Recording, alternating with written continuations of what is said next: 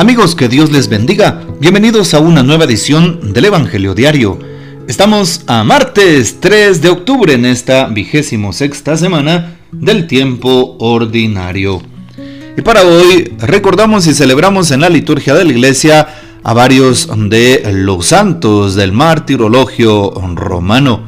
Por ejemplo, en este día eh, recordamos a Santa Cándida, también algunos otros santos. Por ejemplo, recordamos hoy a San Francisco de Borja, presbítero, también a San Cipriano de Toulouse y a San Dionisio Aeropagita. Bueno, podríamos tomar algunos datos de Santa Cándida. Este día se conmemora la vida y muerte de Santa Cándida, quien vivió en Roma durante los primeros siglos después de Cristo y quien fue martirizada por defender sus creencias religiosas. Hay muy, poca información alrededor de Santa Cándida, solo que su historia se remonta a los años de la persecución que el Imperio Romano instauró contra los cristianos en los primeros tres siglos de la Iglesia. Cándida habría sido condenada al martirio solo por darle cristiana sepultura a un mártir, a San Pimenio, un sacerdote quien también fue condenado a muerte por dar sepultura a los mártires. No existen detalles sobre su martirio, solo que fue sepultada en Roma en el cementerio de Ponciano, que se encuentra a lo largo de la vía portuense. Bueno, pidamos pues la poderosa intercesión de Santa Cándida. Para hoy, tomamos el texto bíblico del Evangelio según San Lucas, capítulo 9, versículos del 51 al 56. Cuando se iba cumpliendo el tiempo de ser llevado al cielo, Jesús tomó la decisión de ir a Jerusalén y envió mensajeros delante de sí que fueron y entraron en un pueblo de samaritanos para prepararle posada. Pero no lo recibieron porque tenía intención porque tenía intención de ir a Jerusalén. Al verlo sus discípulos Santiago y Juan dijeron, Señor, ¿quieres que digamos que baje fuego del cielo y los consuma? Pero volviéndose los reprendió y dijo, no saben de qué espíritu son porque el Hijo del Hombre no ha venido a perder a los hombres, sino a salvarlos. Y se fueron a otro pueblo. Palabra del Señor, gloria a ti, Señor Jesús. Nos encontramos hoy con el texto en el cual Jesús hace abiertamente la aclaración de que va, de que toma la decisión de que va a Jerusalén. Va subiendo a Jerusalén, de Galilea a Jerusalén. Y bueno, envía mensajeros delante para que vayan a, a Samaria y consigan un hospedaje. Pero siempre preguntan, ¿a dónde te diriges? Evidentemente saben que va a Jerusalén. Y como aquellos que van a Jerusalén pues no son gratos para los samaritanos, recordemos esa eterna, por así decirlo, pugna o em, contradicción que hay entre Israel y Samaria. Entonces no lo recibieron, no le dieron posada. Por así decirlo, los hicieron a un lado y los echaron del lugar. Por eso se enoja Santiago y Juan que iban delante como emisarios. Hoy nos damos cuenta cómo Jesús va a ir a Jerusalén y la decisión es porque él sabe que va a enfrentarse con la cruz. Él sabe que se va a sacrificar, él sabe que va a, eh, al suplicio, sabe que viene eh, dificultad, sabe que se acerca un sacrificio, sabe que, que se acerca la entrega de su vida y el derramamiento de su sangre. Claro, los demás, aunque Jesús ya se los había adelantado, pues no lo toman en serio y no piensan que fuera así. Pero Jesús sabía cuál era su intención, Jesús sabía cuál era su misión, cuál era el trabajo y el servicio en favor de la humanidad. Por eso es que no lo reciben, porque saben que va a Jerusalén a tierra a tierras que son enemigas de Samaria.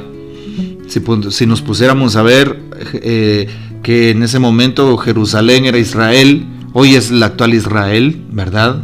Y Samaria, pues hoy es Galilea. Por lo tanto, eh, hoy lo que era Galilea, Samaria está en Galilea, por lo tanto era lo que, lo que hoy es Palestina. Y sabemos que todavía al día de hoy incluso hay enfrentamientos bélicos entre Palestina eh, em, e Israel. Bueno, vean ustedes, eso culturalmente hablando viene de siglos, no es, no es reciente.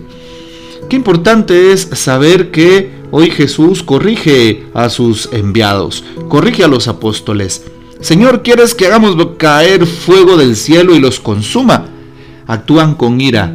Si alguien les hizo un desprecio, si alguien les cerró las puertas, actúan con ira y quieren matarlo. Vean ustedes qué interesante la forma de pensar de aquellos hombres, porque en un pueblo no fueron hospitalarios. Jesús soporta todo tipo de vejámenes, de señalamientos y es más, regaña y llama la atención a sus apóstoles porque quieren hacer caer fuego sobre aquellos que los han rechazado.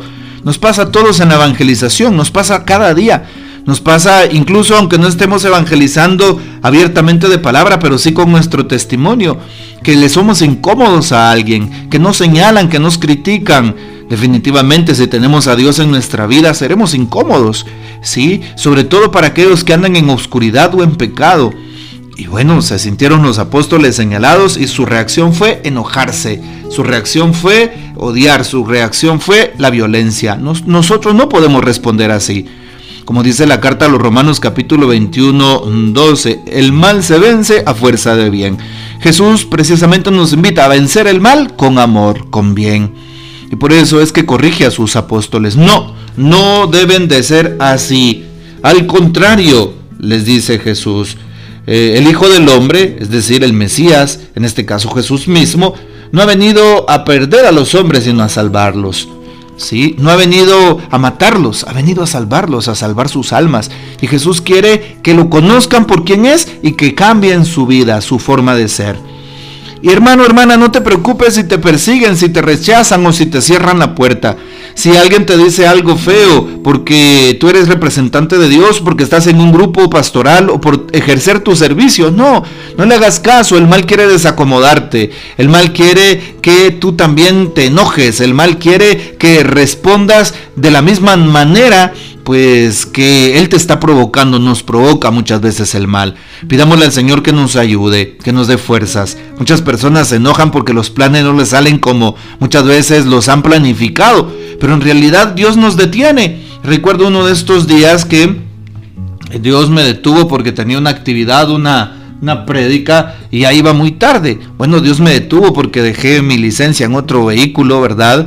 y pues uno de los padres se lo había llevado a alguna de las comunidades y hasta que el otro sacerdote regresó yo pude movilizarme, ¿verdad? Y yo me enojé un poco conmigo mismo, la verdad, pero después me di cuenta de que Dios seguramente me había salvado de algún accidente, me había salvado de algo terrible y por eso agradecí y le dije, Señor, perdóname porque he tenido debilidad. Y por eso me pongo en tus manos. Hoy también la palabra nos, nos invita a tener esta actitud, ¿verdad? Una actitud de disponibilidad delante de los acontecimientos que Dios vaya poniendo. Y pues se nos invita a no tener odio, señalamiento, rencor, sino a tener amor en el corazón. ¿Para qué? Para que de esa manera los demás se acerquen al Señor y se acerquen pues con una convicción auténtica. ¿Qué dice la reflexión del Papa para este día? Titula su reflexión Seguirlo. ¿Sí? ¿Cómo vino a salvarnos? Cristo vino a salvarnos, perdón. Y dice el Papa, podemos llamar este pasaje el Evangelio del perdón sincero. ¿Sí? Cristo manda a sus apóstoles a prepararle el camino para avisar a la gente de ese pueblo que iba a parar allí. Esta propuesta de los apóstoles molestó más a Cristo que la ofensa recibida por el pueblo. ¿No vino Cristo a predicar el perdón? ¿No vino Cristo a morir por amor a toda la gente de ayer, de hoy y de siempre, para salvarnos y llevarnos al cielo? ¿Cómo pues iba a permitir que una pequeña ofensa mereciera un castigo así de grande? No. Y dice el Evangelio que Cristo los reprendió enérgicamente. Por tanto, aprendamos de Cristo a perdonar, pero a perdonar de corazón. Sí, nos cuesta, pero si pedimos ayuda a Cristo, nuestro corazón se liberará de un peso enorme. Respirará paz, la paz que solo Cristo da a los que se la piden y luchan por conseguirla y mantenerla. Por tanto, aprendamos de Cristo a perdonar, pero a perdonar de corazón Sí, nos cuesta, pero si pedimos ayuda a Cristo, nuestro corazón se liberará de un peso enorme, respirará paz, la paz que solo Cristo da a los que se la piden y luchan por conseguirla y mantenerla. Bueno, ahí está lo que nos dice el Papa. Y cuidado, tener un corazón como el de eh, de los apóstoles en esa escena, en ese momento. Un corazón que quiera señalar, que quiera vengarse, no, no vale la pena. No desgastemos cartuchos por gusto, ¿verdad? En debilidades. Pidámosle al Señor tener la gracia de poder amar, la fuerza del perdón. Y si alguien te ofende, perdona. Si alguien te ha dicho algo, ignóralo y ofréceselo al Señor. Ese es un auténtico cristiano. No guardes odio o rencor en el alma, pues sabes que es un cáncer espiritual. Que el Señor nos bendiga, que María Santísima nos guarde y que gocemos de la fiel custodia de San José. Y la bendición de Dios Todopoderoso, Padre, Hijo y Espíritu Santo, descienda sobre ustedes y permanezca para siempre. Amén. Comparte este audio y hasta mañana.